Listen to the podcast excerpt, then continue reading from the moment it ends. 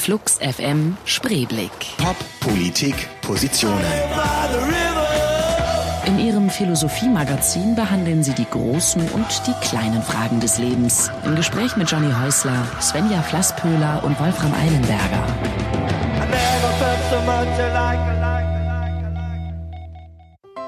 Wolfram Eilenberger, 1972 in Freiburg geboren, studiert Philosophie, Psychologie und Romanistik in Heidelberg, Turku und Zürich. Er ist Autor zahlreicher Bücher wie Philosophie für alle, die noch etwas vorhaben und Finnen von Sinnen. Svenja Flasspöhler, 1975 in Münster-Westfalen geboren, studiert Philosophie, Germanistik und Sport in Münster. Sie hat zahlreiche philosophische Sachbücher geschrieben. Im Oktober erscheint ihr neues Buch Mein Tod gehört mir über selbstbestimmtes Sterben. Seit 2011 leiten Wolfram Eilenberger und Svenja Flasspöhler gemeinsam das Philosophie-Magazin. Flux FM Spreeblick, herzlich willkommen. Ihr hört uns jeden Sonntag von 10 bis 12, jeden Montag von 19 bis 21 Uhr und danach in diesem Internet, über das alle reden. Heute eine sehr philosophische Sendung, denn es geht um das Philosophie-Magazin. Zu Gast sind Svenja Flasspöhler und Wolfram Eilenberger und ich freue mich auf diese beiden Gäste genauso wie auf euch als Hörerinnen und Hörer. Und ich heiße Johnny Häusler. Guten Tag. Und damit sind wir dann auch schon mittendrin in dieser Show. Svenja und Wolfram, hallo, schön, dass ihr da seid. Warte mal, ich mache einfach eure Mikros an, dann höre ich euch auch. Und die Hörerinnen und Hörer hören euch auch. Guten Tag, jetzt mal. Hallo. Ähm, jetzt seid ihr laut und deutlich, sehr schön. Ein Philosophie-Magazin, das gibt das gibt's natürlich nicht erst seit gestern, jetzt gibt's schon seit wann genau, das Philosophie-Magazin? Knapp zwei Jahre jetzt. Wir sind im November 2011 mit der ersten Ausgabe herausgekommen. Und ähm, ihr erscheint wie oft? Zweimonatlich. Zweimonatlich. Wie viele Leute muss man da haben als Mitarbeiterinnen und Mitarbeiter, um so ein Heft auf die Beine zu stellen? Wir sind in der Redaktion jetzt ähm, zwei feste Redakteure, zwei feste Freie und äh, wenn wir dann das Heft produzieren, sind wir 12, 14 Personen. Ähm, insofern ein kleines, konzentriertes Team, aber äh, auch schon so, dass wir mit sehr vielen Autoren natürlich auch zusammenarbeiten. Aber vier äh, auf der Brücke äh, des Magazins. Mhm. Seid ihr denn von Anfang an beide dabei? Ihr seid, seid Ja. ihr Gründer auch? Genau, genau. Okay. Wir sind beide von Anfang an dabei. Ähm, Ich kann mich noch gut dran erinnern, wie Wolfram mir irgendwann eine E-Mail schrieb, ähm, liebe Svenja, ähm, ruf mich dringend an, ich ähm, wüsste dich gern eingebunden in ein journalistisches Großprojekt. Oha. Und äh, das war der, das war der Startschuss des Ganzen.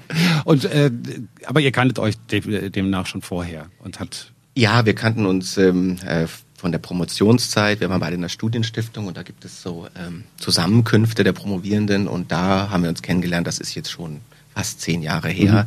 Und wir waren eben beide eigentlich entschlossen, keinen akademischen Weg zu gehen und nicht an der Uni zu bleiben, sondern das, was uns philosophisch interessierte äh, und an der Philosophie interessierte, eben als Publizisten äh, äh, umzusetzen und uns auch den ganz alltäglichen und aktuellen Fragen philosophisch zu stellen. Und so waren wir ständig in Kontakt. Und als dann äh, die Perspektive sich öffnete für ein Philosophiemagazin in Deutschland, äh, da war eigentlich ganz klar, dass wir beide das zusammen angehen können und wollen. Ihr seid ja sowieso Autorin und Autor, ähm, habt auch Bücher geschrieben und äh, aber äh, wie kam es dann? Also ich bin, ich bin ja, ich lese sehr, sehr gerne Magazine, ja, von, von vorne an. Ich gehe gerne in so internationale Buchhandlungen, wo man dann irgendwie aus der halben Welt, wo es völlig irre ist, dass es Hundemagazine zum Beispiel unend, end, endlos gibt. Total irre. Da gibt's ein, ein neues, das hat einen ganz tollen Namen, den ich jetzt leider nicht weiß, mit einem ganz tollen Untertitel auch. Also das sind so Lifestyle-Magazine langsam für Hunde zum Beispiel. Ist ja auch okay, ich mag Hunde, äh, sollen sie machen. Oder diese, diese Landluft-Geschichten, wo dann plötzlich... Landlust, aber Landluft, ist auch schön. Genau, ja, ja. Wie auch immer, ich lese das halt nie. Ich blätter da mal durch und äh, wundere mich. Aber da sind ja dann auch so die ganzen großen Verlage gleich nachgezogen und oh, da müssen wir. Und inzwischen gibt's ja, glaube ich, 23 verschiedene Magazine zum Thema Landleben und so.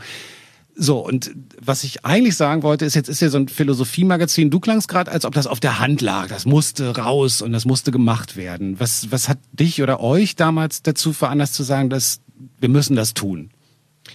Also zunächst muss man sagen, dass der Impuls nicht von uns selbst ausging, Okay. sondern dass es ein Schwestermagazin gibt in Frankreich, Philosophie Magazin, ähm, auch eine Redaktion, mit der wir sehr eng zusammenarbeiten.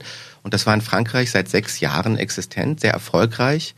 Und äh, der Herausgeber wollte nicht einsehen, warum nicht das gleiche Format oder ein ähnliches in Deutschland nicht auch erfolgreich sein könnte und hat sich auf die Suche begeben. Äh, Und sein Grundimpuls äh, war einfach der, und der war sehr vernünftig, dass die Philosophie extrem viel zur Lebensorientierung äh, beiträgt, dass es auch ein Bildungsbedürfnis gibt und dass er selbst, der war früher ein Investmentbanker, ähm, in seinem Arbeitsprozess das Gefühl hatte, ich lese nicht die Bücher, äh, die ich lesen will. Ich lebe ein Leben, das nicht äh, fundiert ist äh, und sich nicht über die Fragen verständigt, die mich eigentlich interessieren. Andererseits habe ich aber auch nicht die Zeit, diese Klassiker für mich selbst durchzuarbeiten. Mhm. Und das war eigentlich der Grundimpuls zu sagen, wir gründen ein Philosophie-Magazin, das ein Magazin im eminenten Sinne ist, also nicht von der Philosophie ausgeht, sondern vom Leben und versucht zu fragen, was die Philosophie und die Tradition der Philosophie für ganz aktuelle Fragen in meinem Alltag bedeutend und beitragen kann. Und das war tatsächlich etwas, was wir beide schon eigentlich zehn Jahre in verschiedensten Medien auch getan hatten, weil ich glaube, wir beide das Gefühl hatten, wir gehen philosophisch durch den Tag in dem Sinne, dass wir jeden Tag etwas lesen und es sofort mit eigenen Erfahrungen verbinden können. Mhm. Und diese Erfahrungen tendieren dazu, interessanter zu werden, wenn man sie philosophisch bedenkt. Was ist denn dieses speziell philosophisch Bedenkende daran dann? Also ist es nicht so, dass wir das alle tun, was du gerade beschrieben hast? Ähm, wahrscheinlich stimmt das sogar. Wahrscheinlich sind wir alle viel mehr Philosophen, als, als man erstmal so denkt. Ähm, und das ist tatsächlich auch ein Ansatz des Magazins, zu sagen, ähm, wir richten uns jetzt hier nicht irgendwie an so ein akademisches Publikum, mhm. äh, was jetzt zehn Jahre Philosophie studiert hat und promoviert und vielleicht auch noch habilitiert, sondern wir richten uns tatsächlich einfach an ganz normale Menschen, die einfach ihre eigenen Fragen sehr ernst nehmen, die diese Fragen eben aber auch haben und sie nicht befriedigt finden mhm. in herkömmlichen Magazinen, also die sich so tendenziell unterfordert fühlen, einfach durch die Magazinkultur.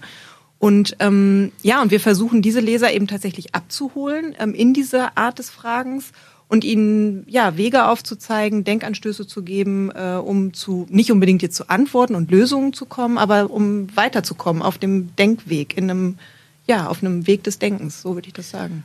Ich glaube, eine ganz wichtige Erfahrung, die wir beide geteilt haben äh, und immer noch teilen, ist die, dass die Philosophie ein vertrautes Phänomen neu sichtbar werden lässt. Ähm, das ist etwas, was die Literatur auch kann. Ich glaube, wenn wir Dostoevsky lesen oder Kafka und wir betreten die Sprache, äh, die Straße äh, danach, mhm. dann sehen wir die Welt anders. Wir schauen junge Menschen anders an und wenn wir Kafkas Verwandlung lesen, dann wachen wir morgens anders auf und wundern uns, kein Käfer geworden zu sein. Und diese Verwandlung des Alltäglichen, äh, das ist auch etwas, was die Philosophie in ganz starkem Maße kann äh, und leistet. Und so würde ich sagen, philosophisch denken heißt, seine eigenen Erfahrungen mit philosophischen Perspektiven erneuern und das Vertraute neu und reicher sehen zu lernen. Das ist zumindest das, was für mich in der Auseinandersetzung mit der Philosophie immer das Leitende und Schöne war. Wir reden gleich weiter über die Philosophie im Allgemeinen und natürlich auch über bestimmte Themen, um die es geht und ähm, werden da, glaube ich, ich gebe mal so einen kleinen Ausblick auf diese Sendung eher uns mit der Gegenwart und Zukunft beschäftigen, als mit der philosophischen Vergangenheit, wobei die natürlich immer wieder reinspielen wird. Es wird eine wahnsinnig spannende Sendung werden. Baby Shambles hier mit Nothing Comes to Nothing. The Henrys mit dem Schwanenlied. Swan Song. Hast du mitgebracht, Wolfram, ne? Ja. Und ähm, der Grund ist der, dass äh, das eine Band aus Toronto und bevor ich äh, wieder nach Berlin zurückkehrte, um das Magazin äh, in Angriff zu nehmen, hatte ich in Toronto gelebt für einige Jahre und dort an der Uni gelehrt. Und mein Nachbar ist der Bandleader dieser, dieser Band, The Henrys. Und äh, wir kamen dann oft ins Gespräch und er kam dann auch in Kurse, äh, die ich gegeben hatte, wo es um ästhetische Erfahrungen geht und hat dann den Studenten vermittelt, wie es ist, so einen Song zu konzipieren und wo er anfängt und wie dieser Schöpfungsprozess funktioniert. Und äh, ich mag die Band sehr, sind in Kanada auch eine sehr bekannte Band und das war tatsächlich auch, glaube ich, der beste Freund, den ich da in Toronto gefunden habe. Und ähm, Don Rook heißt der Gitarrist und Leader dieser Band und der Swan Song ist wirklich eines der schönsten Lieder auf den Alben der Henrys. Und der hat dann da in, in Kanada, ähm, hast du da schon unterrichtet oder? Ja, da war ich an der Uni, an okay. der University of Toronto und äh, hatte eben auch Kurse über ästhetische Erfahrung. Mhm. Und äh, Don kam dann eben zu den Studenten äh, mit in den Kurs, was für mich immer sehr wichtig ist, auch im Unterrichten, dass man eben nicht nur die Bücher liest, sondern auch mit Praktikern spricht, die ästhetische Erfahrung kreieren und das ist tatsächlich auch ein Prinzip, das wir im Magazin immer sehr oft haben, dass wir nicht nur mit Philosophen sprechen, sondern mit Menschen, die das tun, worüber diese Philosophen nachdenken. Und so einen Dialog zwischen Theorie und Praxis haben, von dem ich glaube, dass er wichtig ist. Sonst verflüchtigt sich die Philosophie mhm. in Abstraktionen und ist eben nicht so lebensnah, wie wir das gerne hätten. Was gehört denn alles zu, zu ästhetischen Erfahrungen? Also ich würde sagen, das kann Joggen sein, ähm, das kann eine fußballerische Erfahrung sein, das kann Musik sein. Ich würde es überhaupt nicht auf Kunst äh, beschränken, mhm. sondern es sind äh, Erfahrungen äh, intensivierter, fokussierter Form, äh, in denen ähm, man das schöne Gefühl hat, dass man sich selbst und der Gegenstand in ein, ein intensiveres Verhältnis treten. Äh, und ich glaube, die schönsten ästhetischen Erfahrungen sind tatsächlich die, in denen man selbst in diesem Gegenstand aufgeht äh, und sich in der Selbstvergessenheit der Erfahrung überlässt. Das ist also ein sehr schönes Fließen und ein Problem, glaube ich, an der heutigen Nachdenken über ästhetische Erfahrung, dass wir es nur mit Kunst verbinden. Äh, das ist, das ist sehr fehlerhaft. Es gibt sehr viele andere Formen, ästhetische Erfahrung zu haben. Hm, es gibt da auch übrigens einen ähm, sehr schönen Begriff dazu, den wir jetzt auch äh, prominent im, im Heft hatten, ähm, den der Soziologe Hartmut Rosa ins Spiel gebracht hat, nämlich die Resonanz, die Resonanzerfahrung. Ich glaube, mhm. das kann man auch sehr schön mit der ästhetischen Erfahrung in Verbindung bringen, nämlich, dass ähm, wenn ich mich mit etwas beschäftige, sei es ein anderer Mensch oder ein Ding oder ein Buch oder ein Tier oder was auch immer, dass dieses andere mir, mir etwas zurückspiegelt, also mhm. also antwortet sozusagen. Und diese, dieses Gefühl, dass eben die Welt mir antwortet, das ist eben für Hartmut Rosa ähm, ja eben eine, eine volle Erfahrung, ein erfülltes Gefühl. Ähm, man fühlt sich aufgehoben in der Welt und so und so weiter. Und seine, seine These oder seine Beobachtung ist eben, dass die moderne Welt diese Resonanzerfahrung immer weniger äh, bietet oder hat und sich der Mensch deshalb äh, immer entfremdeter fühlt. Und da ist es eben zum Beispiel auch interessant, dass ja Entfremdung im Englischen Disenchantment heißt, mhm. was eben sowas wie, ja, die Welt hört auf zu singen bedeutet. Ähm, und äh, ja, total interessant. Das fanden wir auch. Ähm, und, und deswegen sitzen wir alle vor den Computern. ja, also, ähm, also Hartmut Rosa ist schon jemand, der sehr kulturkritisch ist, pessimistisch auch ist. Äh, das kann man ihm möglicherweise auch in bestimmter Hinsicht vorwerfen, aber ich finde trotzdem, dass diese Beobachtung mit der Resonanzerfahrung, das fand ich schon sehr erhellend.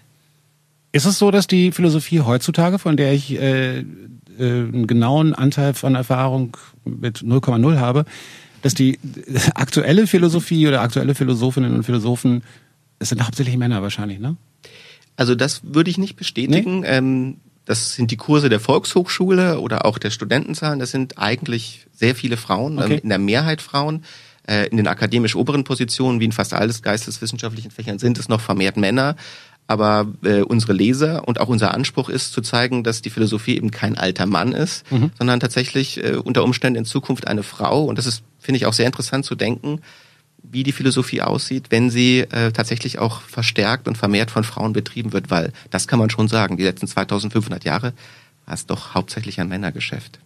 Aber schön und gut, wenn sich das ändert. Die ähm, Frage, die ich begonnen hatte, führe ich jetzt einfach mal fort, nämlich wenn man versucht, eine Momentaufnahme zu machen vom aktuellen Stand der Philosophie, ist das eine eher kulturpessimistische oder optimistische Haltung? Ich würde sagen, wahrscheinlich ist das Geschäft der Philosophie doch eher die Kritik weiterhin. Hm. Und ich glaube, das ist auch, würde ich jetzt sagen, schon richtig so weil es natürlich ähm, immer auch darum geht, äh, na, natürlich nicht das Neue zu verdammen, aber doch immer zu mhm. fragen, ist das denn wirklich so gut, wie wir glauben? Und müssen wir uns nicht doch möglicherweise in dem und dem und dem Punkt doch nochmal am Alten orientieren oder dürfen das zumindest nicht einfach so verwerfen? Also mhm. Ähm, insofern glaube ich, dass das auch jetzt nicht irgendwie nur ähm, Spaßbremsentum ist, sondern tatsächlich auch wichtig ist, mhm. äh, genau diese Position auch stark zu machen. Es gibt aber durchaus auch ähm, andere Positionen, die möglicherweise auch ähm, ja etwas sehr positiv sehen, äh, was gesellschaftlich eher kritisch gesehen wird. Also zum Beispiel okay. äh, Michel Serres, der französische Philosoph, ist jemand, der ähm, etwa der, der Generation Internet, um das jetzt mal so ein bisschen platt zu sagen, mhm. durchaus etwas abgewinnen kann. Also diese, diese Kritik, die eben allenthalben laut wird, dass irgendwie die Jugend immer dümmer wird und immer platter und immer oberflächlicher, das teilt er zum Beispiel überhaupt nicht. Ganz im Gegenteil. Und äh, insofern glaube ich, ist das Geschäft der Philosophie, wenn man es jetzt mal so sagen will, eigentlich ähm, ja eine, eine, eine sozusagen populäre Meinung zu hinterfragen und äh, und da wirklich einen neuen Gesichtspunkt sichtbar werden zu lassen. Das ist ja auch, glaube ich, also äh, sich die Welt kritisch anzusehen, ist ja auch vollkommen in Ordnung. Dafür haben wir ja diese Menschen, diese mhm. nachdenkenden Menschen.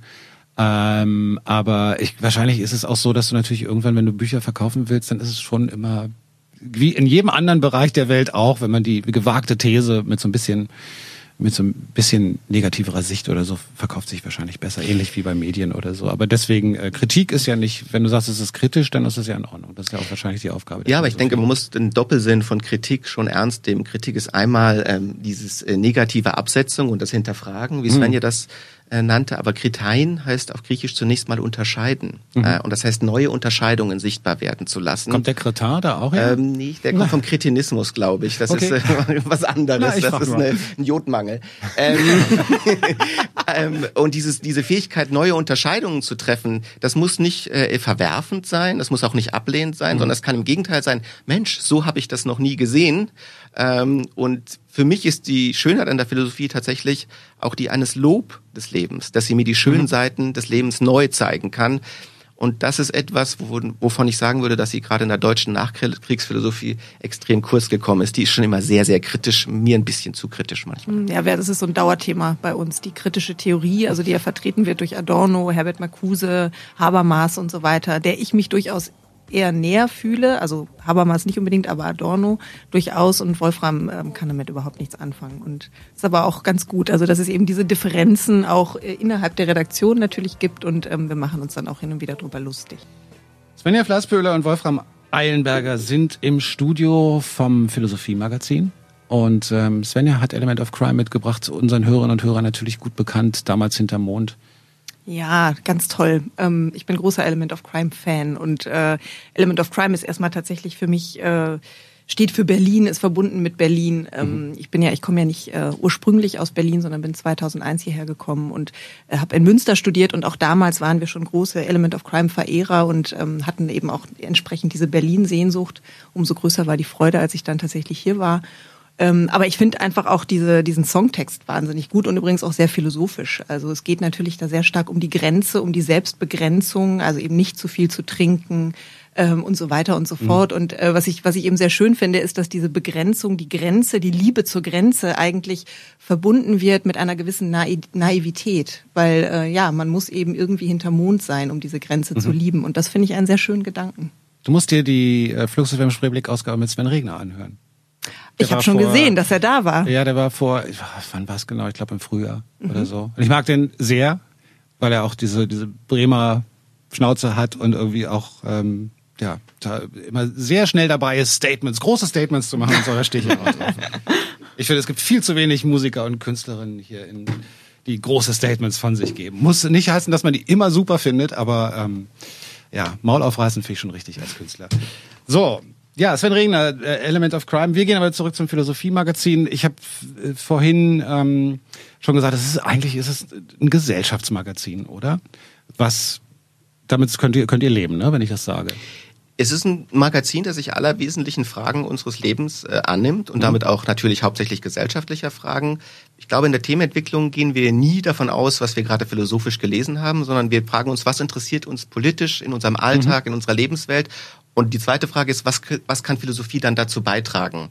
Äh, insofern ein Gesellschaftsmagazin, vielleicht auch ein Lebensmagazin, in jedem Fall ein Magazin, das nicht von der Akademie aufs Leben schaut, sondern im Leben steht und dann versucht zu denken, was ist philosophisch daran interessant? Was wurde noch nicht gesagt? Was haben wir uns selbst noch nicht dazu gedacht? Die, die interessante Bewegung ist, ich, ich sage das immer ganz naiv, es ist wie das Kinderspiel, ich sehe was, was du nicht siehst. Und Philosophie spielt man das Spiel eigentlich mit sich selbst. Und wenn man sich was gezeigt hat, was man vorher noch nicht gesehen hat, dann hat man gedacht, würde Heidegger sagen. Und das ist ein sehr schönes Erlebnis und wir wollen eigentlich auch zeigen, dass das Ergebnis und das Erlebnis sehr viel mehr Menschen zugänglich ist, äh, als sie es von sich selbst glauben. Bin ich der Einzige, wenn ich euch verrate, dass ich das Philosophie-Magazin vermutlich eher nicht gekauft hätte, weil es mir, ähm, weil ich genau diesen, diesen akademischen Ansatz vermutet hätte?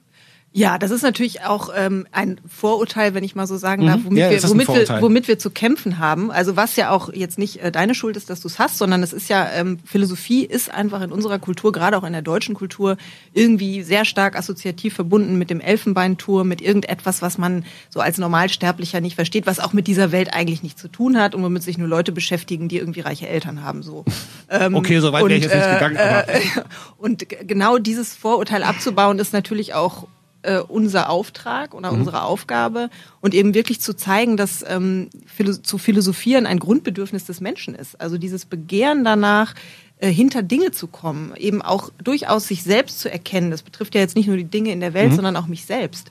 Ähm, dass, dass dieses Grundbedürfnis in uns allen existiert, also das wieder sozusagen ins Bewusstsein zu tragen, das ist schon auch äh, unser Ziel und ähm, ja, und daran arbeiten wir und natürlich auch dadurch, dass wir ähm, jetzt auch rein äußerlich als Magazin eben nicht so fachblattmäßig daherkommen mhm. und irgendwie wie so eine Bleiwüste äh, dem, dem Leser schwer im, im, in der Hand liegt, mhm. sondern äh, wir versuchen schon auch rein äußerlich ähm, durchaus etwas von einer Illustrierten zu haben. Ja, mhm. also wir haben äh, Bilder, wir haben Fotos, ähm, äh, ja, wir versuchen das Ganze eben auch sinnlich ähm, angenehm zu machen. Also mhm. schon den Leser zu fordern mit dem, was wir da äh, veröffentlichen an Texten und was wir auch eben selber natürlich auch schreiben, ähm, aber eben auch zu zeigen, das muss jetzt nicht alles irgendwie so freudlos sein, sondern das kann auch tatsächlich Lust machen und das ist etwas, äh, ja, womit man sich einen Abend im Wohnzimmer mit Rotwein gut vertreiben kann.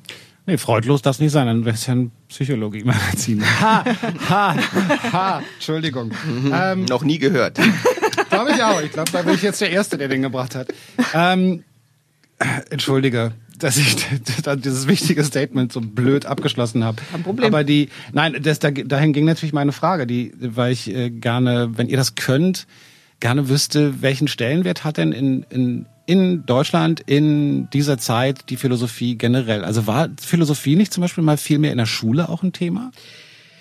Also ich glaube, es gibt immer Dekaden, die ihre Leitwissenschaft haben. Es gab mal eine Dekade in Deutschland, da war die Germanistik vielleicht die Leitwissenschaft, äh, dann war es äh, unter Umständen die Neurobiologie oder die Biologie, es war vielleicht mal die Psychologie. Und jetzt sind wir wieder in einer Phase, wo die Philosophie im öffentlichen Raum sehr viel stärker gefragt ist. Und mhm. die Gründe sind interessant, wenn man sich fragt, warum ist das jetzt wieder ein Zeitalter der Philosophie? Aber ich glaube tatsächlich, dass der Status der Philosophie im öffentlichen Raum in den letzten Jahren nicht nur, aber auch ein bisschen äh, aufgrund unseres Magazins, aber vieler anderer Personen extrem äh, ähm, gestiegen ist und dass wir derzeit eine sehr, sehr positive Stimmung für ein öffentliches Philosophieren haben, was zunächst wahrscheinlich dafür spricht, dass die Fragen, die die Menschen haben, erstens ernste Fragen sind und zweitens, dass sie keinen Adressaten für diese Fragen wissen mhm. und dass gerade viele Magazine, und das ist auch die Wette, die wir mit unserem Magazin haben, ähm, die Fragen der Leser nicht ernst nehmen. Was wir wirklich ganz eminent versuchen, ist, wir wollen ein Magazin für erwachsene Menschen sein, die ihre mhm. eigenen Fragen ernst nehmen. Äh, und wir wollen die Leser auch in diesen ernsten Fragen äh, wirklich als Erwachsene ansprechen, was oft heißt, dass wir keine Lösungen anbieten, sondern die Dinge manchmal komplizierter machen, als sie ohnehin schon scheinen. Wenn du sagst, da gibt es so einen Trend, dass das wieder zunimmt, gibt es, äh, merkt ihr das auch an den, an den Leser- oder Abozahlen? Ja, also auf jeden Fall. Ich meine, wir, wir verkaufen ja pro Ausgabe 30.000 Hefte, mhm. was okay schon, denke ich, ganz, das ganz vieles. Wir, ja. Die Abonnenten vermehren sich äh, mehr und mehr. Also wir sind jetzt bei 7000, glaube ich. Also das heißt, wir sind das, die Wette ist schon äh, sozusagen gewonnen letzten Endes, mhm. ja. Also dass, das, dass, dass es da eine Nachfrage gibt, das ist, glaube ich, sehr klar. Ähm, was das jetzt auch nochmal gezeigt hat, dass die Philosophie eigentlich äh, zurückkehrt, ist ähm, der Erfolg der Phil Cologne. Das äh, war jetzt ein Festival, was in mhm. Köln stattgefunden hat, ähm, wo äh, mein Kollege Wolfram und ich auch in der Programmleitung ähm, mitbeteiligt waren und wir haben gedacht, wenn da so 5000 Leute kommen, dann ist das schon ein Riesenerfolg und es waren dann letzten Endes 8300, die da waren und ähm, und Wahnsinn. das ist jetzt nicht nur zahlenmäßig irgendwie toll, sondern das war eben auch wirklich ein Ereignis insofern, als dass man wirklich gespürt hat, dass da eine, eine Spannung, eine Intensität in den, in den Räumen, auf den Bühnen auch ist und auch im Zuschauerraum. Also die, die Leute waren still, die waren, die haben zugehört, die haben mitgedacht. Also das war wirklich, ähm, wir haben da etwas, wir haben die erreicht mit dem, was, was wir da präsentiert haben auf den Bühnen. Das war jetzt im Juni, ne? Das war im ja. Juni, ja. Zwei, drei Tage? Fünf Tage waren Fünf das. Tage. Was extrem interessant war und auch wirklich ermutigend für uns war, wer kommt zu solchen Veranstaltungen? Wäre jetzt auch meine Frage gewesen. Ja, und äh, normalerweise hat man ja bei vielen Literaturveranstaltungen, das sind Menschen über 60, äh, meistens Frauen. Ähm, und wir hatten ein extrem gemischtes Publikum, sehr viele junge Menschen, 20, 25. Und ich glaube, das war mit die schönste Erfahrung, dass wenn man in die Zuschauerränge geblickt hat, war das eigentlich ein repräsentativer Durchschnitt der Bevölkerung. Und das ist auch, was wir, was wir vermutet haben und gehofft haben, dass es eben kein Zeitalter für Philosophie mhm. gibt und kein Menschenalter, sondern dass Philosophie in jeder Phase des Lebens einen Beitrag leisten kann. Und ähm, das ist das, was wir im eigenen Leben, soweit wir äh, alt geworden sind, schon gesehen haben. Und äh, es ist ganz klar, dass da, dass da gerade was passiert. Ähm, und äh, die Gründe dafür sind vielleicht gar nicht angenehm. Die könnten für ganz ernste Sorgen stehen. Darüber würde ich gerne noch reden, gleich, nämlich auch genau über das, was du gerade gesagt hast, dass ihr auch gespannt war, wer kommt da überhaupt hin. Erstmal kommen hier aber die Intergalactic Lovers hin. Mit Fade Away. So, das war wieder Musik, die mitgebracht wurde, ich glaube von Wolfram. Ne? Ähm, äh, hier ähm, No Estamos Locos. Ja? Von Ketama, ja. Ketama. Das ist eine ähm, spanische Flamenco-Fusion-Band und ich habe das Lied ausgesucht, weil das auf Deutsch übersetzt heißt, wir sind nicht verrückt, wir wissen genau, was wir wollen. Und in der Anfangsphase des Magazins habe ich mir dieses Lied manchmal angehört, um mir selber zu bestätigen, wir sind nicht verrückt und wir wissen, was wir wollen und das wird schon gehen. Ähm, die hat, du hast gerade schon ein bisschen erzählt von der von äh, von euch auf die Beine gestellten Phil Cologne, so eine Philosophie-Messe, ähm, wo ihr Tausende von Leuten hattet, fünf Tage lang wahrscheinlich Vorträge, Workshops, so wie man sich das vorstellt, nehme ich an, behaupte ich einfach mal. Okay, äh, Eher nicht. Ja, wir waren da, wir waren da schon so ein bisschen einfallsreicher. Okay, erzähl mal. Also es, es gab ganz unterschiedliche Formate und wir haben eben vor allem versucht, Klang das gerade abwerten? Äh, ja, wir wollten, wir wollten okay. es eben nicht so traditionell jetzt so mit Vorträgen und Workshops, sondern wir wollten tatsächlich versuchen, die Philosophie als sinnliches Erlebnis auch äh, mhm. darzubieten. Also zu zeigen, dass Philosophie mehr ist als irgendwie nur so in seinem Stübchen zu sitzen und zu grübeln. So. Mhm.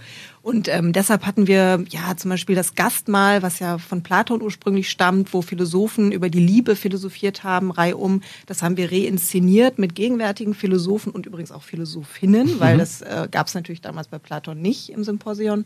Ähm, das war wunderbar. Also die haben äh, eben der Reihe um eine Lobrede auf den Eros gehalten. Und dabei getrunken. Und dabei getrunken äh, und gegessen, eher mehr getrunken als gegessen und ähm, haben eben überlegt, was eigentlich Eros äh, in Zeiten des Speeddatings überhaupt noch bedeutet. Ähm, das war sehr, sehr ähm, auch lustig und, mhm. und anregend.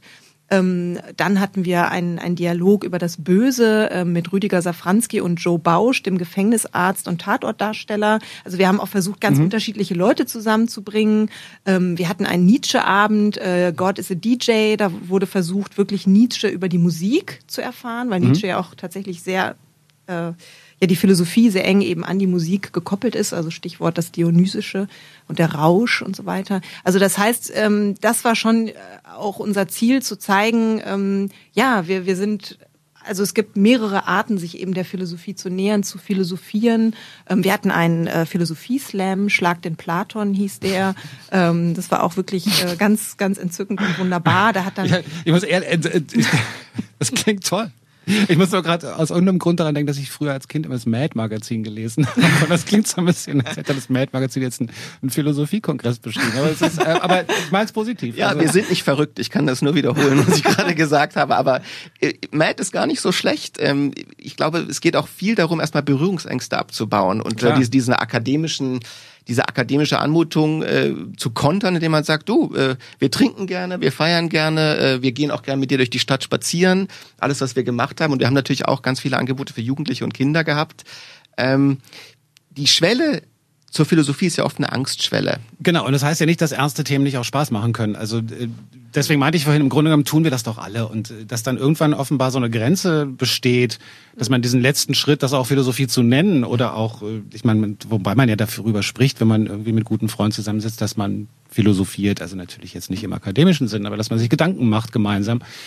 Ich weiß auch nicht, warum da dann scheinbar so eine Schwelle noch da ist, aber zu zeigen, dass das Spaß machen kann und dass es halt auch ähm, durchaus auch unterhaltsame Formate gibt, um ernste, äh, sich mit ernsten Themen zu beschäftigen. Das ist ja komplett richtig. Mhm. Ja, und ich meine, man muss sich, finde ich, auch klar machen, dass dieses gemeinsame Denken einen ja auch rettet. Also mhm. ich weiß nicht, äh, wir, wir benutzen auch immer, um, um uns so ein bisschen zu erklären, dieses Bild, ähm, dass so, ne, man stellt sich vor, oder man kennt es ja auch, mehrere Leute sitzen abends beim Abendessen zusammen, mhm. irgendwie, man hat Freunde eingeladen und das Gespräch kommt nicht in Gang und es ist fürchterlich und man fragt sich nur, und, was machst du gerade so und was macht die Arbeit und es ist alles grauenvoll, weil man Wo überhaupt... Urlaub. Wo warst du genau? Was machen die Kinder und so? Und es ist einfach schrecklich und man ist froh, wenn alle wieder weg sind. Ähm, und richtig toll wird es ja, also diese Lehre ja und diese Anstrengung, die wird ja dann eben äh, äh, also man rettet sich eben aus dieser, aus dieser Anspannung, äh, das Gespräch irgendwie in Gang zu halten, wenn plötzlich ein Thema kommt, wo alle denken, wow, ja, das ist jetzt interessant. Mhm. Und dann geht's los. Und dann merkt man gar nicht, wie die Zeit vergeht und man trinkt und redet und redet sich vielleicht auch heiß irgendwie dabei und äh, ist nachher ganz beglückt von diesem Gespräch. Und ähm, genau das versuchen wir eben mit der Phil Cologne zu machen, aber auch mit dem Magazin. Also wirklich zu zeigen, ähm, ja, das ist jetzt nicht irgendwie nur, oh, jetzt muss ich mich hier anstrengen und philosophieren, sondern das macht das Leben tatsächlich interessanter. Mhm. Und, und, was eben ganz oft der Fall ist, man findet ja kaum Menschen, der sagt, Philosophie interessiert mich nicht oder das ist irrelevant. Mhm. Man findet sehr viele Menschen, die sagen, ich war mal dort, ich habe nichts verstanden, äh, ich fand es beschämend für mich selbst, dass ich da was gehört habe, was ich nicht verstanden habe. Und so ist diese Angstschwelle, äh, die mit dem Wort Philosophie verbunden ist. Viele haben traumatische Erfahrungen, die haben das mal versucht, macht dann vielleicht mal einen Kant auf und sagt, ich habe kein Wort verstanden. Ähm, und das ist eine Schwelle, die überwunden werden kann und es muss auch nicht sein. Ich glaube, wenn wir mit Lesern äh, oder auch mit Menschen, mit denen wir einfach Kontakt haben, sagen, denken wir mal gemeinsam darüber nach, dann kommen da ganz schnell viele Gedanken, von denen man sagen könnte, ja genau, das hat Plato auch gesagt. Mhm. Das heißt, es ist viel mehr Wissen äh, und viel mehr gute Gedanken, äh, wirklich philosophischer Kraft in uns, äh, als wir uns das oft zutrauen. Und so gesehen ist das Magazin auch ein bisschen die Einladung zu sagen, seid mal mutig, ihr, äh, das geht schon. Nochmal zurück zu, der, zu dieser Frage nach dem Stellenwert, nach dem aktuellen Stellenwert von Philosophie. Da interessiert mich natürlich äh, tatsächlich ähm, die Schule.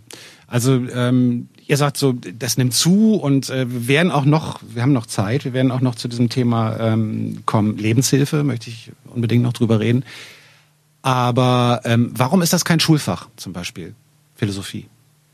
Also es ist ja in einigen äh, Bundesländern auch Schulfach. Also Ach, in welchen denn? In, äh, Nordrhein-Westfalen. Okay. Ähm, also ich hatte Philosophie in der Schule tatsächlich mhm. auch. Ähm, aber es stimmt schon, es ist zum Beispiel jetzt in Berlin eben kein Schulfach und das ist ja auch eine lange Diskussion, die da auch drüber immer wieder geführt wird. Ähm, ich kann mir vorstellen, dass es tatsächlich daran liegt, dass man eben immer noch denkt, die Philosophie, das ist, das ist irgendwie Luxus. Ähm, mhm. Das kann man machen, das muss man aber nicht machen. Und stattdessen macht man dann eben Religion. Und ich will jetzt auch überhaupt nicht die Religion abwerten, ja. Ich finde das auch interessant und man kann natürlich auch im Religionsunterricht philosophieren. Also die Verbindung von Theologie und Philosophie ist ohnehin da. Also es gibt da Berührungspunkte und mhm. es ist ja, man muss ja auch nicht das eine gegen das andere ausspielen. Aber ich glaube, dass wir eben gerade in, ein, in der heutigen Zeit, also in einer multikulturellen Zeit, in einer Zeit, wo eben nicht mehr jeder unhinterfragt an Gott glaubt oder vielleicht sind es sogar nur noch die wenigsten, ähm, ja, wo sich die Sinnfrage ganz eminent stellt, wozu überhaupt irgendetwas, ähm, dass einfach genau in dieser Zeit die Philosophie eben auch als Orientierung, also gerade auch für Kinder, natürlich immer wichtiger wird. Und insofern finde ich es äh, eigentlich komplett unverständlich, warum es das nicht gibt in Schulen. Das hast du schon ähm genau das Thema angeschnitten, über das ich auch gleich mit euch reden möchte. Im nächsten Take dann klären wir die Frage, ob Gott lebt oder, oder nicht. Oder wir reißen sie vielleicht kurz an. Svenja Flasböhler ist zu Gast im Studio mit Wolfram Eilenberger. Beide machen mit natürlich anderen Menschen zusammen das Philosophie-Magazin und die Konferenz diesjährig zum ersten Mal Phil Cologne, die im Juni in, wie der Titel schon suggeriert, in Köln stattgefunden hat. Warum eigentlich in Köln? Also die Phil Cologne ist ja sozusagen die kleine Schwester der Lit Cologne. Mhm. Die Lit Cologne ist ja seit Jahren etabliert, seit 13 Jahren, glaube ich, ähm, und ein riesiger Erfolg. Und die Organisatoren der Lit Cologne sind ah, jetzt eben okay. auch die Organisatoren der Phil Cologne. Okay. Das ist der Grund. Verstehe. Und aber eben auch, ähm, weil Köln sich einfach als Festivalstadt absolut anbietet. Es ist einfach die ideale Stadt, um so etwas zu machen, weil sie hat die richtige Größe, sie hat das richtige Umfeld, also Ruhrgebiet, großes mhm. Einzugsgebiet. Mhm. Ähm, ja, und auch die, die Spielstätten, die sie da haben, das ist schon alles sehr äh, perfekt eigentlich dafür. Und die Menschen sind dort auch nicht so furchtbare Nörgeltaschen wie in Berlin. Das muss man wirklich sagen. Das, das soll nicht heißen. das, ist, äh, das meine ich genau so, wie ich sage. Das sind, die sind irgendwie offen und äh, die verdammen nicht jede gleich neue Idee und die kommen und haben Spaß daran. Ich, das ist wirklich eine andere Stimmung. Ich habe ja jahrelang nicht verstanden, was die Leute mal mit Köln haben. Na, es, aber nee, ich, ich habe das auch. jetzt äh, eher begriffen. Das ist, ist eine ist, Grundoffenheit, die es nicht in vielen Städten ja, gibt. Ja, ja, das ist schon was anderes als hier in Berlin. Ich weiß, wovon du redest. Ich bin ja selber auch eher so ein verkrampfter Typ. ähm, nee, das war. Also ich zum Beispiel so äh, mit, also ich, ich liebe das in Köln zu sein. Ich mag die Leute extrem. So Kölner Taxifahrer zum Beispiel gleich eine ganz andere Geschichte als hier in Berlin oder aber auch in Hamburg. Mhm. Ähm, aber zum Beispiel so Karneval und so, nee, da kannst du mich mitjagen. Ja, aber kann, da kann man mich aber auch mitjagen. Das okay. muss ich schon auch sagen. Naja, damit rücken wir jetzt auch sehr weit ab vom Thema. Wohl dann vielleicht wieder nicht, könnte man auch drüber reden. Aber egal, eigentlich wollten wir nochmal zurück zu diesem Thema Lebenshilfe. Es, die Philosophie streift ja dann doch ab und zu so. Ähm, deswegen wäre ich auch gespannt gewesen, wie dieses Publikum auf so einer, auf so einer Konferenz, Messe, wie auch immer man das jetzt äh, nennen will, auf so einem Happening, auf so einem Treffen ähm, gewesen ist, weil man streift da ja verschiedene andere Gebiete auch. Ne? Religion, hast du gerade schon, schon angemerkt, ist natürlich da ein, ein, ein riesen äh, Mitthema. Ähm, das wird bestimmt hier und da auch mal ein bisschen esoterisch. Also ich glaube, ihr habt wahrscheinlich ein Publikum, was, was sich aus vielen verschiedenen anderen Richtungen auch der Philosophie nähert, mhm. oder? Mhm, ja, das würde ich auch unbedingt bestätigen. Ähm, das sind schon Svenja hat den Kopf geschüttelt. Also es sind Menschen, die äh, sich die Sinnfrage stellen Mhm. und die Frage stellt sich, wenn der Sinn nicht mehr da ist. Äh, und dann ist die Frage, wer befriedigt dieses Bedürfnis? Mhm. Äh, da gibt es sicher die Esoterik, äh, da gibt es sicher die Religion, gibt sicher so, ähm, ich weiß, wie man leben muss, Handbücher Mhm. und es gibt die Philosophie. Äh, und ich glaube, die Philosophie äh, kann für sich beanspruchen, ein ehrliches, ernsthaftes und vor allem auch nachvollziehbares Argument zu machen ähm, weil es nämlich um Argumente geht. Äh, und Argumente sind Dinge, die Menschen an sich äh, einleuchten müssen und die auch eine gewisse Struktur haben, ähm, die nicht viel Platz äh, für Spekulation und äh, breiiges Gerede lässt. Äh, und ähm, das ist auch etwas, was, glaube ich, die Philosophie derzeit auszeichnet, ähm, dass sie eine Ernsthaftigkeit verkörpert äh, und eine Nachvollziehbarkeit, die vielleicht die Esoterik und die Religion nicht in der gleichen Weise haben. Ich hatte neulich Harald Friedel zu Gast, der hat einen Dokumentarfilm über ähm, das Königreich Bhutan gemacht, eine inzwischen eine, eine ähm, konstitu konstitutionelle Monarchie, äh, die ein Ministerium des Glücks haben, ein Ministerium für Glück. Äh, ich habe den Film jetzt immer noch nicht gesehen. Ich hatte ihm versprochen, dass ich ihn mir sofort angucke, weil der Trailer schon sehr nett aussah. Aber gut, hol ich alles noch nach. Was ich aber eigentlich sagen will, die haben zum Beispiel äh, Philosophen in der Politik. Also da ist, da gibt es halt einen Philosophen, der sitzt da und macht äh, richtig äh, gestaltet das Land mit. Ähm, gibt es Politiker in diesem Lande, denen ihr eine philosophische Nähe zusprechen würdet? Also am ehesten wahrscheinlich, ähm, weil wir ihn jetzt tatsächlich auch im, im Magazin hatten, Christian Lindner, der auch tatsächlich studierter Philosoph ist. Ähm, Also ich bin, muss ich jetzt einfach mal ganz klar sagen, ich bin keine FDP-Wählerin. ähm, aber äh, der ist wirklich, muss ich jetzt auch mal so sagen, klug und ähm, ja, in seiner Argumentationsweise auch sehr klar, sehr präzise, sehr tief. Ähm, Der weiß einfach sehr viel. Und da würde ich sagen, da gibt es durchaus eine Nähe. Erstaunlicherweise. Interessant. Eine andere Person, Hätte ich nicht vermutet. Ich die, auch nicht. Die in dem Zusammenhang zu nennen ist Sarah Wagenknecht beispielsweise, Mhm. die wirklich auch Philosophie studiert hat. Norbert Lammert äh, ist sicher auch jemand, der, der philosophische Nähe sucht.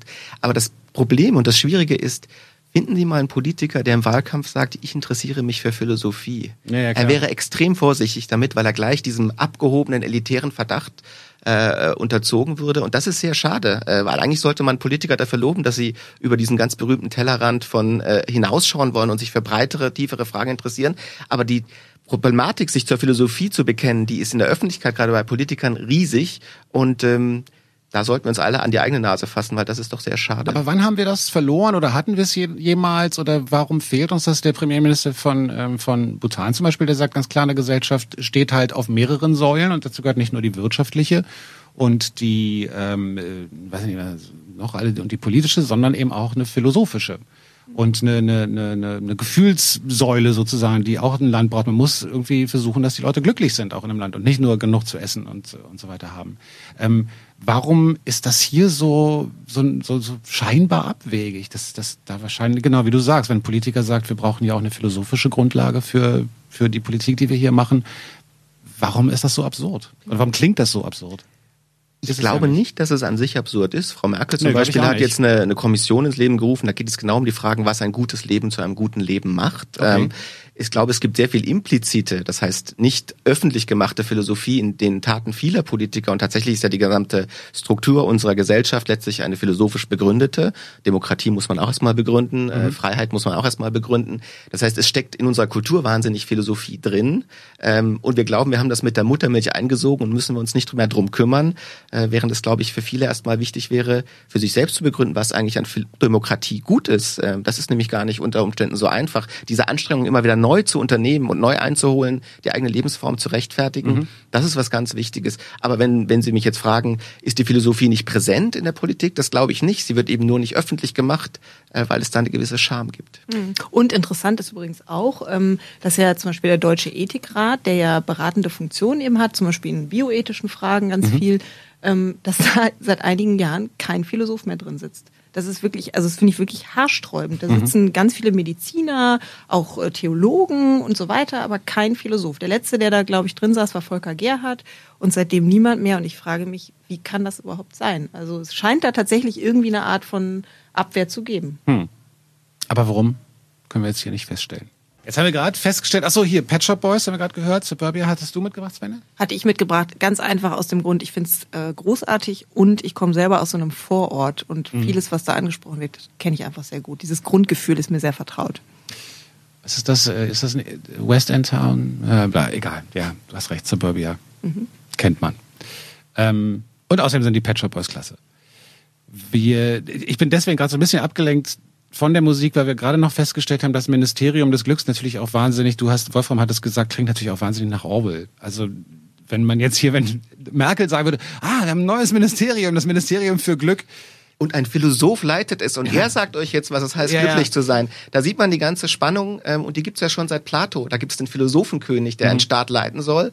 Und wir alle wissen, dass das kein sehr demokratischer Staat war, den Plato da als Idealstaat angedacht mhm. hat. Und diese Spannung zwischen dem Philosophen, der beansprucht zu wissen, was gut ist, und den Menschen, denen er sich verständlich machen muss mhm. oder die vielleicht andere Vorstellungen davon haben, ich glaube, die muss man immer ganz präsent halten. Deswegen so ein Ministerium des Glücks, äh, das von staatlicher Seite verordnet und Bhutan ist keine Demokratie, das muss man dazu mhm. auch sagen, das ist nicht so unproblematisch, wie es klingt. Ja, ja und äh, eine Sache noch ganz kurz, was da nämlich auch sehr schön sichtbar wird, ist ja dieses ähm, Problem, dass ähm, wir eben heute in einer sehr pluralistischen Gesellschaft leben. Jeder hat so seine eigenen Werte, an denen er sich irgendwie orientiert. Also zumindest ist das so der Anspruch. Niemand soll mir vorschreiben, wie ich glücklich werde. Niemand soll mir vorschreiben, was für mich ein gutes Leben ist. Ich weiß das selber für mich. Also dieser stark individualistische Anspruch. Ähm, gleichzeitig ist es aber natürlich so, dass eine Gesellschaft schon irgendwie gucken muss, naja, über welche Werte definieren wir uns denn eigentlich oder ähm, ja, welche Werte wollen wir auch möglicherweise hochhalten, an, an ähm, was, ja, eben was für eine Form des guten Lebens möchten wir unterstützen? Ähm, oder äh, ja, welche ähm, ja, jetzt bin ich, hab ich so, jetzt musst du mich Was sind denn die Werte? Ähm, ich meine, ihr habt ihr viel, ihr habt jetzt gerade diese, ähm, diese fünf Tage in Köln hinter euch, ihr habt äh, wahrscheinlich viel Kontakt zu Leserinnen und Lesern auch, ihr kriegt Feedback auf das Heft. Was sind denn eurer, was, was kristallisiert sich denn aus eurer Sicht als als, als die Werte, da gibt's jetzt ja ganz oft drum, was sind denn unsere Werte überhaupt noch heutzutage und in Zukunft und so. Ähm, wo seht ihr diese Wertedebatte?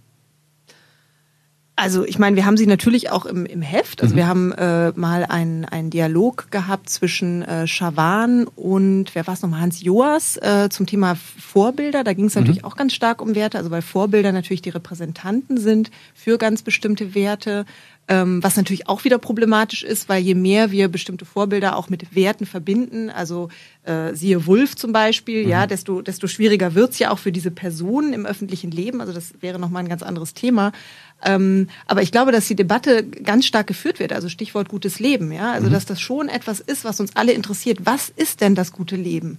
woran muss ich mich denn orientieren? Also man fühlt sich ja auch verloren in dieser Pluralität möglicherweise, also weil sie mir eben keine Orientierung mehr bietet und ich nicht mehr weiß, in welche Richtung ich jetzt gehen soll. Aber ist es denn wirklich so, dass es früher eine, eine, dass es einfacher war, sich zu orientieren? Liegt das nicht daran, dass einfach die Grundbedürfnisse noch, also wenn wir jetzt mal ganz früher, dass die Grundbedürfnisse noch nicht mal äh, befriedigt waren sozusagen und dass wir deswegen jetzt so ein bisschen in der Luft hängen, weil so die Basis stimmt halbwegs, ja, also da kann man sich natürlich auch im Detail noch drüber unterhalten, aber ähm, die ist erstmal da so. Und was, was jetzt? Was, die, also die Vermutung ist schon richtig, dass äh, man, wenn man die Grundbedürfnisse nicht gesichert hat, sich gewisse Fragen nicht stellt. Mhm. Und dass es ein, insofern ein angenehmes Luxusproblem ist, ähm, ähm, sich desorientiert zu fühlen, weil man zu viele Optionen hat. Und weil du natürlich jetzt auch sagtest, gab es denn früher wirklich nicht so viele Optionen ich glaube schon, dass es im 18., 19. und frühen 20. Jahrhundert einfach ja. nicht so viele Wege gab. Äh, und wenn man in einer Situation steht, in der man an einer Wegscheide steht und es gibt auf einmal acht anstatt zwei Wege, mhm. ähm, dann ist ein anderes Orientierungsbedürfnis gegeben als davor. Ich glaube, Orientierung ist ein ganz, ganz wichtiges Wort und ich denke da immer an einen Philosophen, den ich vielleicht am meisten schätze, Wittgenstein. Der hat gesagt, Philosophieren beginnt mit dem Gefühl, ich kenne mich nicht mehr aus. Mhm. Und er hat das mit einer verwinkelten Stadt verglichen. Und er sagt, wir finden uns manchmal in dieser Verwinkelung und wissen nicht mehr, wo wir sind. Was ein Philosoph jetzt nicht sagen sollte, äh, sonst wäre ein Lebensberater, sagt, geh dorthin. Äh, ich weiß, wo das gute Leben ist. Aber was er tun kann, ist eine, mit Wittgenstein einen Plan dieser Stadt zu entwickeln äh, eine Karte zu entwickeln, mhm. wie die Verwinkelung aussieht. Und dann kann man sagen, hör mal, du bist jetzt hier und es gibt die und die und die und die Wege. Das ist kein Lebensratgeber, aber es ist eine orientierende Funktion. Okay. Und das ist eine, von der wir auch im Magazin sagen, wir machen keine Lebenshilfe. Wir mhm. geben keinen Rat, aber wir orientieren im beschriebenen Sinne womit du dann schon eine noch ausstehende Frage beantwortet hättest. Vielen Dank dafür. Ähm, ich würde einmal noch ganz kurz zurück zu äh, Bhutan, weil das Spannende ist natürlich, also ich weiß nicht, ähm, ob ich es ist nicht so, dass die das vorgeben oder so, sondern die haben eine riesen Umfrage gemacht. Also die haben irgendwie, ähm, ich glaube, 700.000 Einwohner, die haben 7.000 Leute befragt in so einer drei bis vier Stunden dauernden Befragung mit 1.000 Fragen. Also sich richtig mit den Leuten hingesetzt und haben die gefragt, was brauchen sie zum Glück, was macht sie glücklich, was ist Glück überhaupt und so. Und das ist schon spannend. Also es gibt ja jetzt nicht das Ministerium für Glück und das sagt, so Leute, pass mal auf, ab jetzt wird jeden Morgen gejoggt oder Ich so. glaube, das ist auch die Sendung, die ich gehört habe. Ähm, War es nicht so, dass die auch keinen McDonalds zum Beispiel haben? War das Genau, die haben irgendwann beschlossen, nee, McDonalds irgendwie dann lieber doch nicht. Haben auch die großen Hotelketten rausgelassen, wobei ich dann äh, nach der Sendung mal ein bisschen geguckt habe, so, Bhutan, das klingt ja super spannend und so, da gibt's schon richtig Luxushotels. Also die sind dann aber scheinbar eher im Land entstanden und äh, von, von einheimischen Firmen gemacht worden, aber ist auch wunderschön und so, aber wollte jetzt auch nicht ab. Aber es ist interessant, weil Bhutan eben genau nicht das ist, was wir sind, nämlich eine kulturell plurale Gesellschaft. Genau. Und es gibt nicht ein, verschiedene Versionen des Guten. Äh, und die Herausforderung für eine plurale Gesellschaft wie jetzt in Berlin äh, oder in Deutschland ist eben, dass es ganz verschiedene Versionen des Guten gibt, des guten Lebens, die miteinander vermittelt werden müssen. Ähm, und Bhutan als Beispiel ist wirklich gerade deswegen interessant, äh, wenn Bhutan äh, 40 Prozent Muslime hätte, 20 Prozent Hindi äh, und äh, 30 Prozent Christen, dann wäre das ein ganz anderer Ja, ja, Schnack. Ähm, und das ist eher die Situation, in der wir in modernen Gesellschaften im Westen leben. Deswegen bin ich nie so glücklich, wenn, wenn diese Vorbilder genannt werden. Nee, nee, ich habe also, nee, nein, um Gottes Willen, das kannst du nicht äh, als Vorbild äh, natürlich hinstellen, zumal die natürlich noch mal ganz anders, die kommen aus einer Monarchie, sind jetzt so ein bisschen, der ist irgendwann zurückgetreten, hat gesagt, nee, das müssen wir anders hinkriegen. Es gibt Medien, gibt's erst seit kurzem und so, also eine völlig andere äh, Ausgangsposition insofern. Nee, nee, als Vorbild kann man das nicht machen, aber ich finde den Ansatz trotzdem, sich überhaupt mit diesem Thema zu beschäftigen und sich zu fragen, was macht denn die Leute überhaupt glücklich oder unglücklich in diesem Land, den finde ich prinzipiell nicht falsch. Ein interessanter Gedanke dazu äh, kommt auch von dem bereits erwähnten Hartmut Rosa, nämlich der sagt, dass eigentlich der, der Wert unserer Zeit, ähm, und der kritisiert das, dass er sagt, der Wert unserer Zeit ist, steht eigentlich darin, Optionen zu haben. Also es, der Wert ist sozusagen gar nicht mehr gefüllt durch etwas, sondern der Wert ist die Option. Okay. Und das ist das, wo er sagt, äh, das macht uns eben so verrückt, ja. Also dass man sagt, dass die jungen Leute darauf, also er bezieht sich auf die jüngere Generation, die sagen eben, äh, was ich im Leben erreichen will, ist, äh, dass ich ganz viele Möglichkeiten habe, für die ich mich entscheiden kann und dass ich mich immer frei fühle, mich für oder gegen etwas zu entscheiden. Und das hat eben auch etwas mit einer ganz fundamentalen Richtungslosigkeit zu tun, wo dann, glaube ich, eben auch wiederum dieses Bedürfnis eben nach Philosophie und dann doch dieser Anspruch, die Frage nach dem Sinn des Lebens, nach dem Guten des Lebens äh, nochmal zu stellen, äh, wo das Bedürfnis nochmal wach wird. Flugsache im Spreeblick, die Tango-Ausgabe. Kannst du gut Tango tanzen, Wolfram? Gar nicht. Gar Äh, Ich bin nicht? ein ganz mieser Tänzer. Ich bin mehr so ein Seitensteher und guck zu. Hm, okay. Aber das war Rayo Taipale. Taipale. Finnisch Taipale. immer auf dem ersten Akzent. ähm, Die, äh, Dabei habe ich schon einige Finnen interviewt, ich müsste es wissen, aber gut. Aber du sagst, das ist so ein, so ein, so ein Tango-Klassiker, ja? Ja, Satuma, das heißt auf Finnisch Märchenland und äh, das ist die Mutter und der wichtigste aller Tangos. Und er ist sehr philosophisch, weil er handelt von einem Land, das auf einer anderen Seite liegt, äh, von dem man träumen kann, das man aber nie erreicht. Und die Schönheit ist das Nicht-Erreichen. Zu wissen, dass es dieses Land gibt äh, und dass man es nie erreichen wird, dass also unerfüllte Wünsche vielleicht die wichtigste Rolle in unserem Leben spielen. Und das ist so diese Melancholie und Sehnsucht, die man eben auch oft mit Finnland verbindet. Und da ich da sehr oft lebe und bin, ist das für mich auch ein sehr finnisches Lebensgefühl. Dann kann ich dich jetzt mal als, als Finnland-Experten fragen, ist das nur mein Eindruck oder haben die einen sehr merkwürdigen Humor? Die haben einen sehr merkwürdigen, Okay. dunklen, dunklen Danke. Humor. Es gibt ähm, so einen finnischen Ausdruck, der heißt, hinter dem Rücken Gottes äh, befindet sich ganz Finnland und der ganze Humor befindet sich auch ein bisschen hinter dem Rücken Gottes. Okay. Ähm, es geht in sehr dunkle, äh, groteske Tiefen äh, und es wird eigentlich auch nicht gelacht, ähm, sondern bestenfalls geschmunzelt. Ähm, vielleicht auch was sehr Philosophisches, dass zum Lachen geht's uns nicht gut genug. Wir wir behalten das mal erstmal für uns. Ich hatte so ein paar finnische Begegnungen, die ich sehr, die, die ich sehr schwer fand. Mit Musikern, die dann irgendwie, immer wenn ich dachte, ha, das war gerade ein super Interviewteil, dann habe ich immer laut gelacht und die saßen todernst da und dann haben die irgendwelche Sachen gesagt, auf Englisch dann immer, so mit unserem beiden nicht so richtig tollen Englisch. Und dann haben die sich ausgeschüttet vor Lachen und ich wusste überhaupt nicht, was da jetzt so, das war immer sehr absurd und aber auch interessant auf eine Art. Und dann gibt's natürlich auch noch diese ganzen wirklich dunklen, harten Bands aus diesem Land. Ja, ja, Heavy Metal und, und äh, Dark äh, Ja. Wave ist in Finnland immer noch ein Riesending. Okay, machen wir noch mal eine Extrasendung für Finnland vielleicht. Könnte man mal tun. Paar Finnen noch einladen.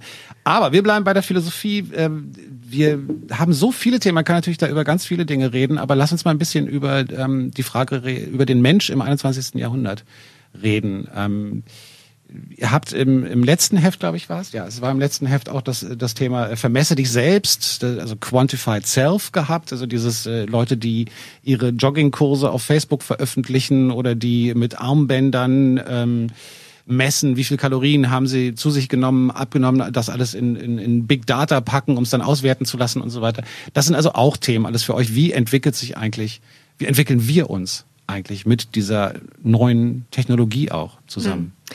Naja, da sind natürlich wahnsinnig viele Aspekte sehr interessant, aber einer scheint mir durchaus auch zu sein, Stichwort gutes Leben, wie soll ich leben, dass uns dieses Gefühl dafür offensichtlich irgendwie abhanden gekommen ist. Also ich glaube, wir delegieren tatsächlich diese Frage oder die Maßstäbe oder die Richtlinien für ein gutes Leben immer stärker an die Maschine, mhm. die mir sozusagen sagt, äh, oder an den Chatroom oder was auch immer, ähm, der mir dann sagt, äh, ob ich richtig oder falsch gehandelt habe, ob ich noch mehr hätte laufen sollen oder mhm. eher ein bisschen weniger, ob ich zu viel gegessen habe und so. Also es gibt sozusagen so objektive Maßstäbe für ein gutes Leben, wenn man das jetzt mal so, mhm. so sagen kann. Und das finde ich erstmal als Befund schon mal sehr interessant. Also was, glaube ich, äh, die Diagnose, die wir jetzt vorhin auch hatten, dass so, dass es einfach ein Problem ist, ja, dass wir heute eben in dieser sehr pluralen Gesellschaft ähm, ja, das zum Teil einfach nicht mehr wissen, an welchen Werten wir uns jetzt äh, In dem Moment übernimmt sollen. die Technik oder auch Genau, oder, oder einfach auch, was für ein Bedürfnis ich habe. Also äh, diese, diese, dieses Gefühl, ach, jetzt habe ich irgendwie Hunger oder jetzt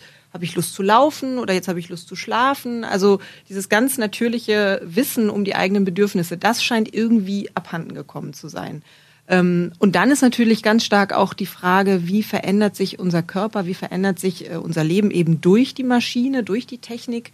Ähm, sind wir eigentlich noch Menschen, wenn wir uns diese Maschinen an die Körper schnallen? Also dieser, dieser Gedanke, dass wir tatsächlich immer mehr zu Cyborgs äh, werden, der, der liegt ja sehr nah. Das ist, finde ich, jetzt auch überhaupt nicht äh, weit hergeholt. Ähm, ich meine, es fängt ja auch schon damit an, dass wir Herzschrittmacher haben, äh, seit neuestem ja auch Hirnschrittmacher. Es gibt mhm. ja auch tatsächlich Hirnschrittmacher. Ähm, und, und das wird jetzt im Grunde noch fortgesetzt, eben durch diese äh, Quantified Self-Bewegung. Also da lassen sich ganz, ganz viele Fragen, denke ich, dran anschließen. Und tatsächlich glaube ich, dass das große zentrale Thema der nächsten Jahre die Schnittstelle zwischen biologischer Innovation, technischer Innovation und dem menschlichen Leib ist. Philosophisch könnte man sagen, dass die Frage, was ist der Mensch, äh, die eigentlich eine Grundfrage der Philosophie ist, sich wirklich ganz neu stellt. Wir haben erstmals die Möglichkeit, genetisch wohl sehr bald in unser, unsere Hardware äh, einzugreifen. Mhm. Äh, die Technik dringt in unseren Körper ein. Äh, sie supplementiert den Körper nicht mehr, sondern verändert ihn von innen. Äh, und natürlich haben wir durch prognostische und andere Möglichkeiten äh, auch in der Biologie und Medizin riesige Fortschritte, so dass die Frage, was für ein Leben will ich, mit welcher maschinellen Hilfe und was heißt es überhaupt, mein Leib zu haben, ein, ein körperliches, menschliches Wesen zu sein, das ist die große Frage und die ist mit vielen Möglichkeiten verbunden, aber auch mit extrem vielen Ängsten, ähm, gerade in Deutschland anders als in anderen Kulturen. Und das ist, glaube ich, eine ganz riesige Frage, die wir im Magazin auch immer wieder äh, bedenken. Was ist der Mensch in der heutigen Zeit? Weil die Frage stellt sich wirklich unter ganz neuen Bedingungen derzeit. Gibt es da Autorinnen und Autoren, also nicht jetzt nur von euch, sondern generell in der Philosophie-Szene, ähm, die das begrüßen und nach vorne treiben? Also gibt es da so Radikalphilosophen, die sagen, das ist endlich die nächste Entwicklungsstufe, die wir unbedingt brauchen oder so? Die gibt es. Die gibt es in Amerika äh, eher als in Deutschland. Es mhm. gibt, glaube ich, eine ganze äh, Bewegung von Philosophen, die auch einen gewissen Kink, einen gewissen Reiz daraus mhm. ziehen, zu sagen, es gibt überhaupt keine Grenzen, äh, wir schaffen uns ganz neu selber und äh, das ist eine neue Bewegung, ähm, äh, die es auch in Deutschland gibt, die es in Deutschland allerdings schwerer hat, weil alles, was äh, den Menschen als Menschen in Frage stellt, ist für Deutsche auch politisch aus der Geschichte gesehen ein bisschen schwieriger. Ja, wobei mir fällt jetzt gerade ein Peter Sloterdijk zum Beispiel, den wir auch im großen Interview schon hatten, ist ja schon jemand, der auch sagt, diese Selbstüberwindung, diese Selbstoptimierung, Selbstperfektionierung ist eigentlich ein zutiefst menschliches Bedürfnis dann doch wiederum. Ja, der, der Mensch kann auch gar nicht anders als das zu wollen. Also dieser Übermenschimpuls, äh, die steckt in uns allen. Und da, das kann man ja auch gar nicht so richtig von der Hand weisen. Ja? Also diese, dieses, diese Lust daran, doch immer besser zu werden, äh, bestimmte Grenzen ja. immer weiter zu überschreiten, das kennt ja jeder von uns, das kennt auch jedes Kind. Also dieses ganz ohne diese, diese Lust irgendwie der, der, der, der Transgression oder der Lust am Neuen und ach, was könnte ich vielleicht noch alles können, äh, das, das kennen wir alle. Naja, ist das nicht auch äh, auch immer eine Frage der Zeit und eine Frage der Gewöhnung. Also sowas wie wie wie äh, Schönheitschirurgie war bis vor weiß ich nicht wie vielen Jahren war das natürlich den den Hollywood-Stars vorbehalten mhm. so und inzwischen ist Botox und keine Ahnung was es alles gibt und hier und da mal ein bisschen nachhelfen.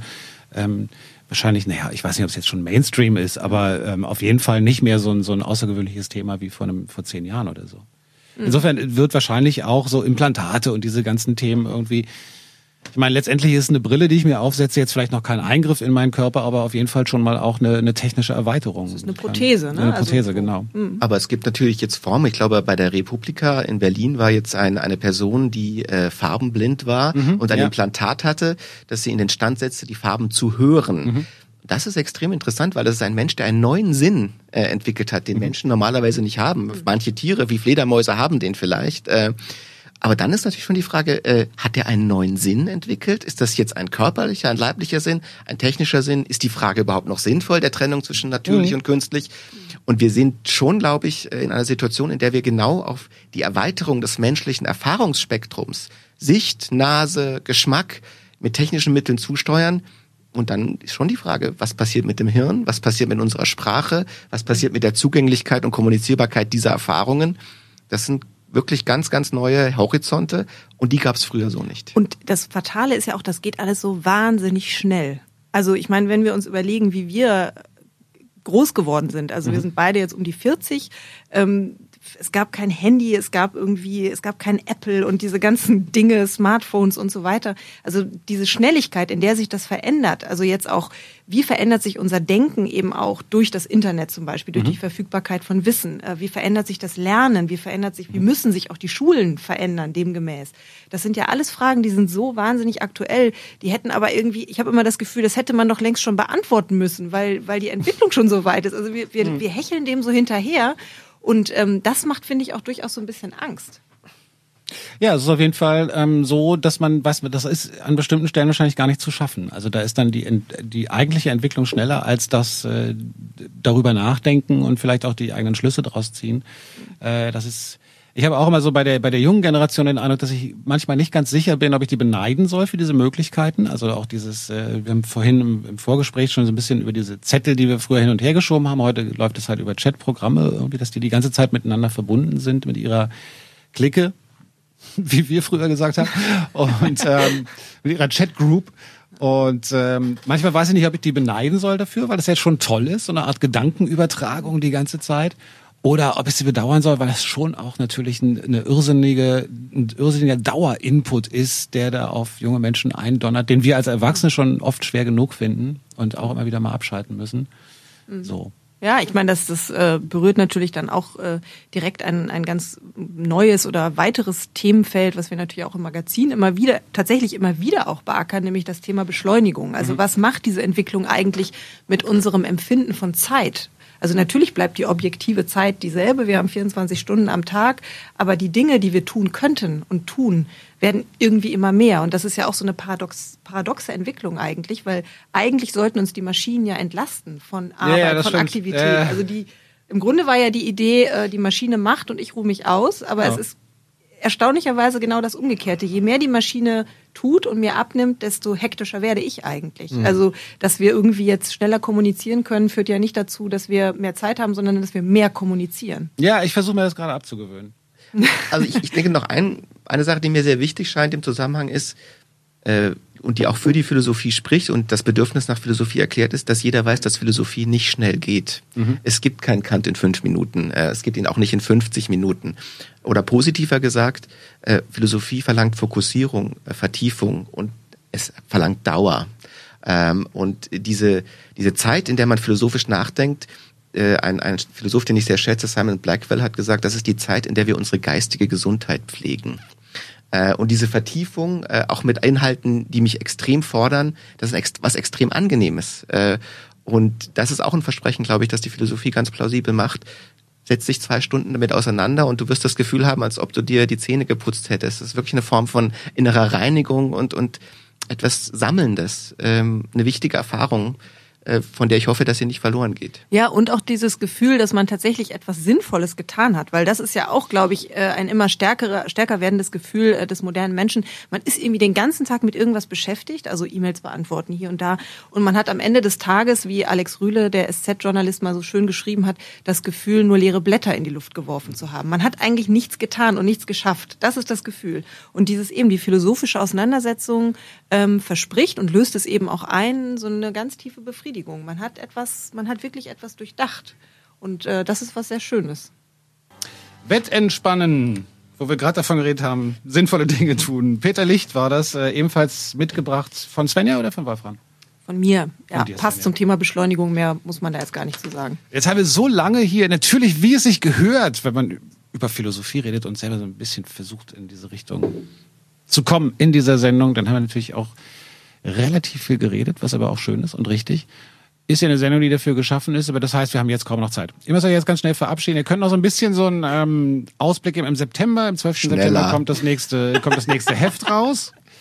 Und ähm, könnt ihr verraten, irgendwelche Themen schon?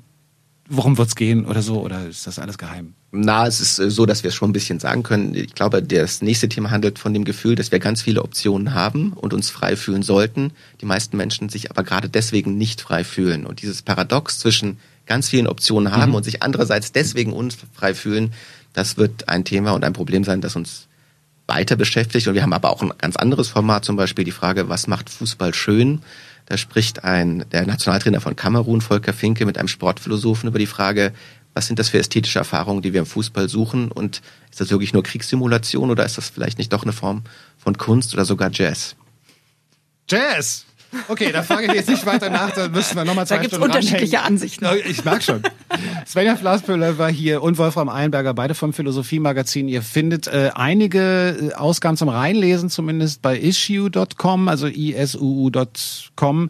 Aber das ist alles verlinkt natürlich von der Seite, Website vom Philosophie-Magazin, die unter Philom, äh, äh, sag nochmal. Und natürlich gibt es auch auf Facebook immer ähm, Ah, Facebook Aktualisierungen und so philosophische Mitbringsel für jeden Tag. Okay. Die Homepage www.philomag.de. Dankeschön. Das war, wonach ich gesucht habe. Äh, vielen Dank, dass ihr hier wart. Danke dir. Danke dir. Bis nächstes Mal. Zur, Tschüss. zur Finnen-Sendung. Tschüss.